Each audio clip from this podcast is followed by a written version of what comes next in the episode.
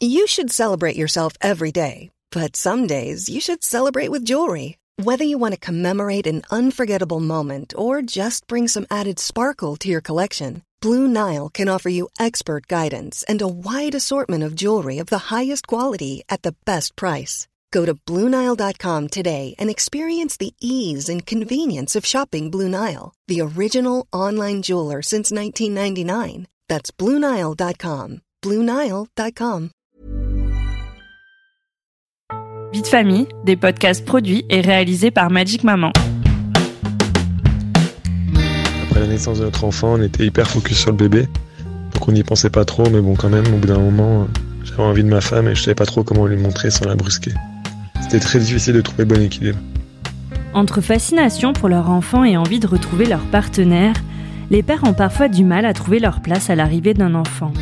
Eux qui n'ont pas subi physiquement la grossesse ni l'accouchement peuvent parfois se sentir en décalage avec leur conjointe d'un point de vue de l'intimité. Mais que ressentent-ils au juste? Quels sont leurs doutes, leurs craintes et leurs désirs à eux? Comment réussir à concilier leurs envies avec celles d'une jeune maman dont le corps vient de subir un sacré chamboulement? Et comment en parler sans froisser? Ne vous y trompez pas, ça cogite aussi chez les papas. Je suis Julie Caron et j'accueille aujourd'hui Julien Armillon. Bonjour Julien. Vous êtes papa d'un enfant et cette paternité, elle a également donné naissance à un ouvrage que vous avez coécrit avec votre compagne Véronique Delair et que vous avez baptisé La théorie du baby bang. Dedans, vous décryptez une trentaine d'engueulades environ incontournables des jeunes parents tout un programme que l'on va avoir l'occasion d'explorer ensemble, puisque l'objet de cet épisode est bien de comprendre comment l'arrivée d'un bébé vient chambouler l'équilibre du couple. Et avec vous, on va pouvoir avoir le point de vue de l'autre parent, celui qui n'a pas accouché. Donc, euh, vous, voilà, en tant que père, comment vous avez appréhendé cette période euh, du post-accouchement et, et, des mois qui ont suivi? Et voilà, dites-nous, dites-nous, Julien, qu'est-ce qui se passe dans la tête d'un homme à ce moment-là? Je pense que vous avez euh, employé le bon terme en disant l'autre. Et je pense que c'est vraiment le sentiment qui est clé, c'est d'être l'autre, celui qui n'a pas vraiment participé, qui a juste tenu la main, qui euh, a pris cinq secondes de plaisir pendant que l'autre se tapait neuf mois à porter euh, un alien dans le ventre. Donc l'autre, c'est exactement ça. Au final quelqu'un qui est extérieur, qui essaye d'être le plus présent possible, mais qui n'a pas une, une compréhension viscérale, intime de ce qui se passe. Donc il y a ce, sentiment vraiment, en tout cas pour mon, pour ma part, d'être assez extérieur à ce qui se passe et d'essayer de, de, rentrer un petit peu par la porte, par la fenêtre. Bah, dans le, le, témoignage qu'on a eu en début d'épisode, le, le, papa il dit, moi je, savais pas trop euh, trouver ma place, quelle place occuper, alors je tâtonnais en fait. Est-ce que c'est un peu ça quoi, que vous avez ressenti? Mmh, c'est exactement ça. C'est euh, au final, on a beau avoir euh, lu plein de théories, avoir regardé tous les tutos possibles, imaginables, parcouru Magic Maman, etc. on n'est pas préparé à la réalité. Et, et, du coup, effectivement, ce sont des petits ajustements face à un grand changement.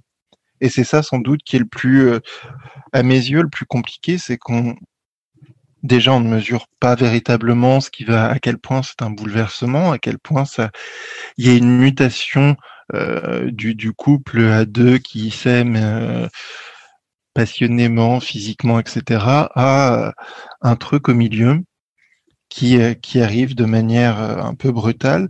Et, au final, même chose, on n'a pas eu accès à tout ce ressenti. On essaye de, par petites touches, de comprendre quelle est notre place, comment on peut aider la maman, quel rôle on doit jouer avec le bébé, euh, avec des moments de, de, grande joie, des moments aussi de, de solitude. Et, effectivement, ce sont des petites touches. C'est assez impressionniste, hein, accumuler à faire un exercice de, compréhension et etc. dans un moment de, de grande fatigue, parce qu'on va pas se le cacher non plus, c'est quand même un, un moment qui, qui, perturbe beaucoup d'éléments.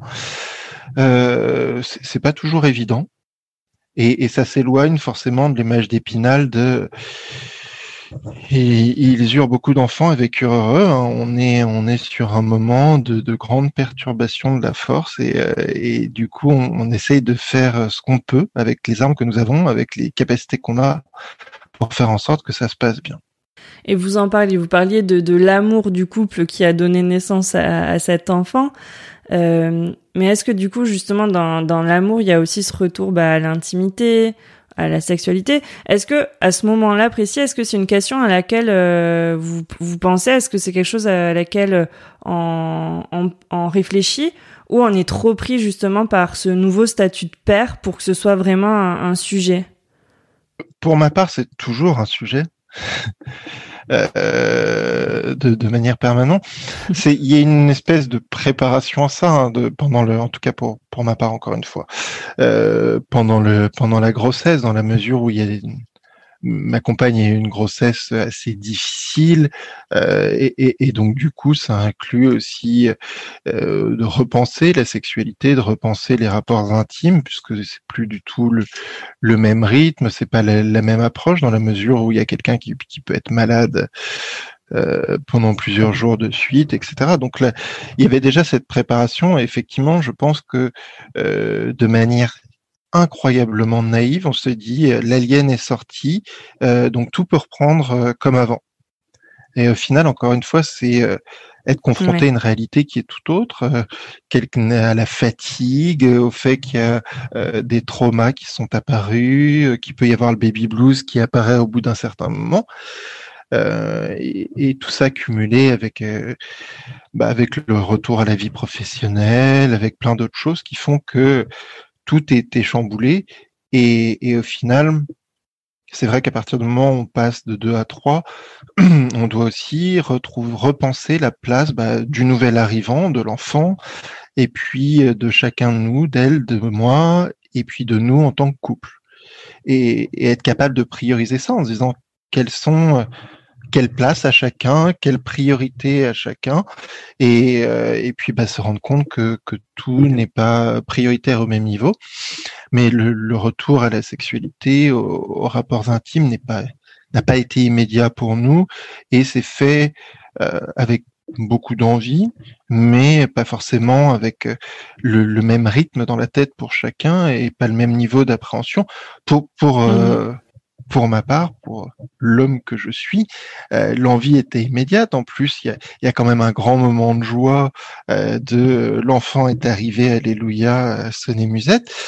Et, et, et, qui dit joie dit aussi envie retrouvée, ce qui n'était pas forcément le cas en face quand oui, euh, on a accouché sans péridurale, qu'on est en pleine rééducation du périnée euh, en allemand puisque nous habitions en Allemagne à l'époque.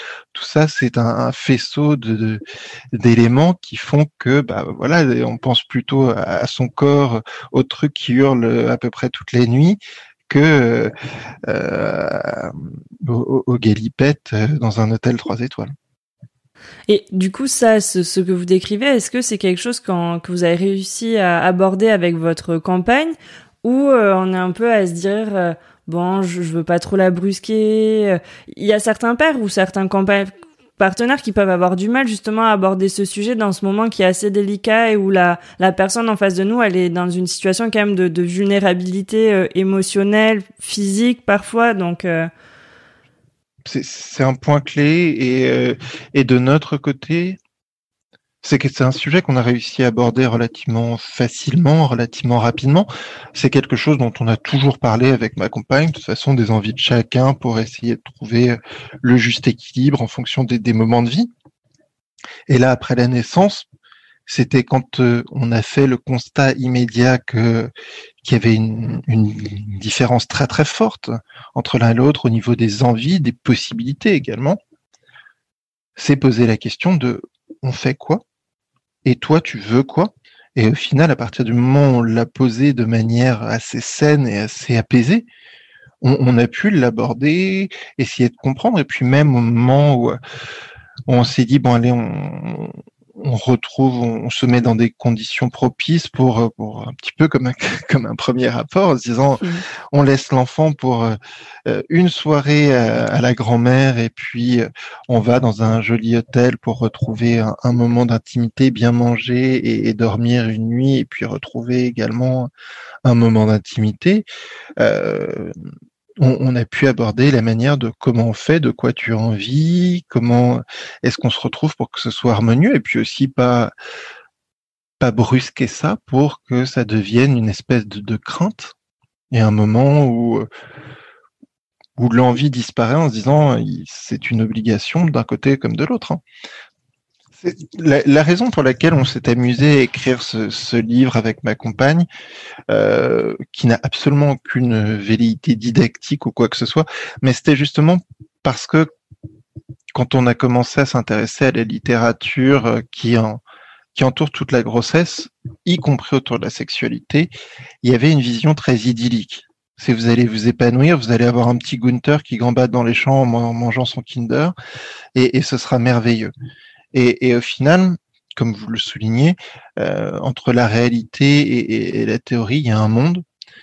Et, je pense que rien ne nous prépare justement véritablement à, à ce qui va être notre expérience, qui est forcément ultra intime, qui est unique, même s'il y a des, constantes, hein, c'est une évidence, et même si euh, dans plein de livres, on peut retrouver des, éléments qui vont nous aider à comprendre, qui vont nous aider à nous positionner, chaque cas me semble assez unique et au final, ne pas correspondre à l'image d'Épinal de l'accouchement va se passer en 30 minutes, euh, douche comprise, ce sera super. Le lendemain, euh, vous aurez tous les deux envie d'explorer votre corps comme de jeunes amants, etc. C'est il y, a une vision, c'est un peu comme le, je vais caricaturer encore une fois énormément, mais entre le premier rapport sexuel et le porno qu'on a vu sur YouPorn, il y, a, une légère différence. Et, je pense qu'on est à peu près sur le même niveau de différence entre Laurence Pernou et la réalité qu'on peut vivre tous les jours. Et, et, effectivement, en plus, l'autre biais qui existe, c'est que dans la littérature parentale, le père n'est pas si présent que ça. Ah, ça. la vision du papa, je vais pas dire qu'on s'en fout, mais en tout cas, on est encore une fois sur l'autre et sur euh, l'autre ou le grand absent. Ça change, hein, et je trouve qu'il y a de plus en plus de choses qui vont dans cette direction, mais je trouve que la littérature canon et, porte plutôt sur euh, la, la, brave maman qui va gérer l'enfant et ce rapport euh, dual entre les deux avec euh, papa qui euh, soit part euh, le matin en charbon, soit rentre et lit le journal en charentaise. Encore une fois, c'est une caricature. Et, et, du coup, a fortiori, comme vous le disiez, on va mettre l'accent sur des choses pratiques, sur euh, comment faire euh, dormir bébé, comment enfiler une couche, même si encore une fois, hein, vous avez beau regarder tous les tutos YouTube que vous voulez, suivre toutes les guidelines Pampers que vous voulez, le jour où vous avez euh, un magnifique étron doré dans la couche, vous n'êtes pas préparé à le changer si vous ne l'avez jamais fait. Et ben là, c'est la même chose. Donc, a fortiori, quand on parle d'un sujet aussi intime et aussi personnel que la sexualité, vous avez beau avoir eu les, plus belles théories et les, plus beaux témoignages, euh, votre cas est unique. Mon cas était unique, euh, sans aucune prétention aucune. Hein. Euh, mais, mais du coup, on se retrouve face à une situation qui, qui est univoque et, et qu'il faut penser soi-même. Et je pense que c'est ça qui est important, c'est de se dire que c'est pas parce qu'on fait exactement pas exactement comme dans le livre, euh, que ce soit le Kama Sutra ou le Laurence Pernou, à savoir si les deux sont les mêmes, je n'en sais rien. Eh ben, c'est pas pour ça qu'on a tort.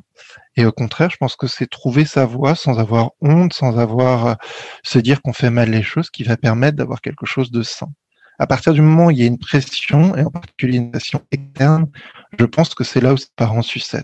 La pression externe, elle part notamment de cette littérature existante.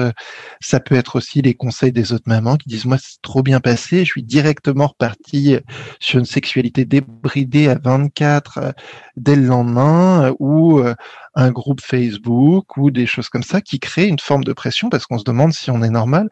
Et, et en vrai, si je suis à peu près convaincu que si on creusait derrière ces déclarations la réalité, elle est peut-être pas aussi bruyante, elle est peut-être pas exacte, et, puis elle correspond simplement peut-être pas à la situation personnelle dans laquelle on est. Ah ben, pour nous, là, donc l'enquête qu'on vient de faire, c'est clair que au niveau de la sexualité, en tout cas, il y a, c'est pas l'image idyllique qu'on peut en faire. L'après-accouchement, et c'est une sacrée épreuve à ce niveau-là, je crois. Et, euh, et je rebondis sur ce que vous disiez, le père qui est souvent ouais absent euh, de la littérature ou, du propos quand on parle de grossesse ou de l'arrivée d'un enfant. Et donc voilà, c'était le but aujourd'hui aussi d'échanger ensemble, euh, parce qu'en plus on, va avoir l'image du père qui trépigne d'impatience pour reprendre euh, la sexualité, etc. Mais il y a plein de cas aussi où où c'est pas du tout euh, euh, le propos. Il y a des pères aussi qui sont hyper inquiets, qui sont très aussi focus sur leur enfant et qui sont très pères avant d'être mariés aussi. Ça arrive. Ou des pères qui ben, vont avoir du mal à appréhender euh, ben, le, corps de leur femme, pas parce qu'il a changé, mais parce qu'elle vient de subir un truc énorme et qu'ils savent pas comment euh, gérer ça, au même titre que certains pendant la grossesse ont, du mal à, à nouer avec leur euh, sexualité, avec le ventre. Enfin, donc en fait, comme vous le dites, le père il est absent et puis souvent il a quand même une image un peu de de d'impatient alors que c'est pas forcément la réalité non plus ça. Obsédé? Ça peut, mais c'est pas toujours le cas. Mais et, et, et pour, moi, très honnêtement, de, de mon côté, il y avait cette impatience, cette impatience parce que dans ma tête, il n'y a pas une confrontation entre le couple conjugal et le couple parental, pour mm. reprendre vos, vos, termes. Pour moi, c'est deux choses qui doivent coexister. Et s'il y a un défaut dans l'un, il se ressentira forcément dans l'autre. À mes yeux, un couple qui est pas amoureux, qui n'a pas un, un, amour physique également, je ne pense pas qu'il puisse avoir un, équilibre sain en couple, en couple parental. Donc un couple conjugal qui ne sait pas se retrouver, qui ne sait pas, pas forcément de manière euh, physique, etc., mais qui n'a pas cette salubrité à la base, ne pourra pas devenir un couple sain parental. C'est toute cette, théorie de, de l'enfance paradrin. Euh, c'est pas parce qu'on passe de 2 à 3 que tout va être merveilleux. Au contraire, je pense que si à 2 ça partait pas bien, euh, à 3 ce sera encore pire. Et, et, de la même manière, je suis convaincu que si euh, en passant de 2 à 3, si le couple à 2 ne sait pas se retrouver, y compris physiquement, le couple à 3 aura du mal à se construire.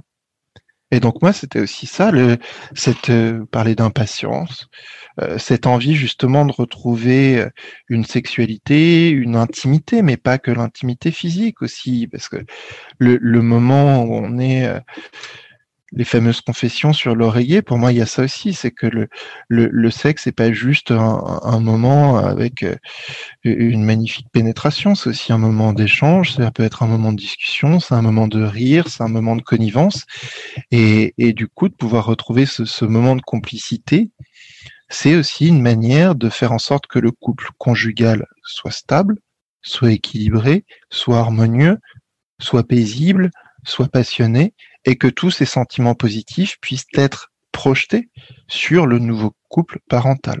Et c'est pour ça qu'il y avait cette impatience. C'est pas juste une envie de faire pchit, hein, c'est une envie d'avoir cette harmonie. Excusez-moi, c'était pas très imagé, mais euh, c'est aussi l'envie de, de, trouver tous ces sentiments positifs pour les injecter sur le, le couple parental, parce que, encore une fois, mais ça c'est sans doute très personnel, l'harmonie à trois passe par l'harmonie à deux, de la même manière que l'harmonie à deux passe par une espèce d'harmonie intérieure.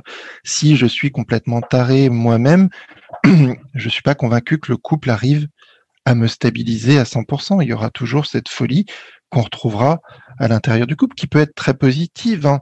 mais à mes yeux, on, on vient avec son bagage dans le couple. le couple ne va pas effacer ce bagage, de la même manière que les bagages du couple ne seront pas effacés par l'enfant. Mais du coup, la, la, question au fond que tout le monde se pose, c'est comment on fait, comment on fait pour euh, retrouver euh, cet équilibre après ben le, le baby bang, comme vous l'appelez, quand, quand on vient de vivre, quand on est parent. Du coup, voilà, pour, pour conclure, est-ce que vous, vous auriez un conseil euh, ou des conseils ou une façon de voir les choses à donner aux jeunes parents qui nous écoutent pour retrouver cette harmonie et, et, renouer avec leur intimité, alors en douceur parfois, mais nous, ce qu'on a fait, c'est une fois qu'on avait compris que les envies n'étaient pas les mêmes, que la situation, le vécu n'était pas les mêmes, on, a quasiment considéré notre couple comme un jeune couple, alors que ça faisait 15 ans qu'on était ensemble. Hein. Et, de se dire, ben, on, va remettre en place quasiment ce que ce qu'on fait quand on essaye de choper. Hein. Donc, euh, on a on a retrouvé des moments euh, à la chandelle. Euh, je le disais, c'est dire bah on, part tous les deux euh, se faire un, bon resto et rester à l'hôtel après. On va essayer de retrouver cette intimité, cette complicité.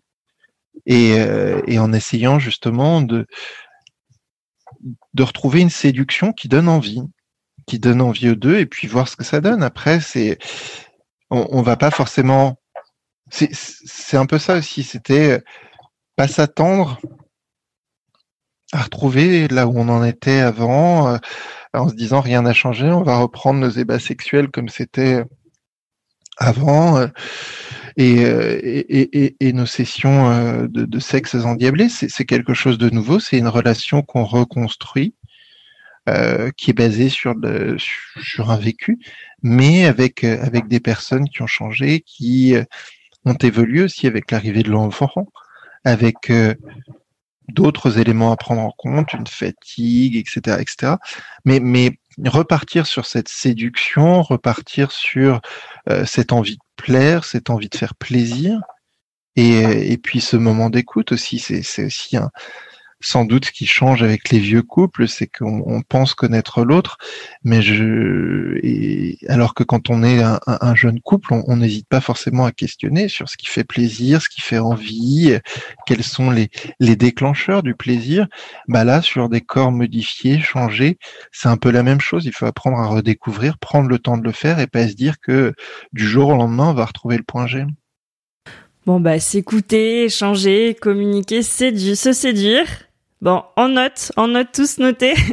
et puis bah merci du coup pour euh, ce partage d'expérience. Je pense qu'il fera du bien à beaucoup de couples. Et, euh, et puis merci d'avoir été avec nous pour cet épisode, Julien. Merci Julie. Merci à tous d'avoir écouté cet épisode. Le témoignage de Julien nous a permis de compléter cette exploration du sujet de la sexualité des jeunes parents et nous espérons surtout qu'il vous aura été utile. Pour nous soutenir, n'hésitez pas à partager ce podcast avec vos proches et à nous laisser vos commentaires. Je vous laisse découvrir le reste des épisodes tout aussi passionnants de Sous la couette. À très vite.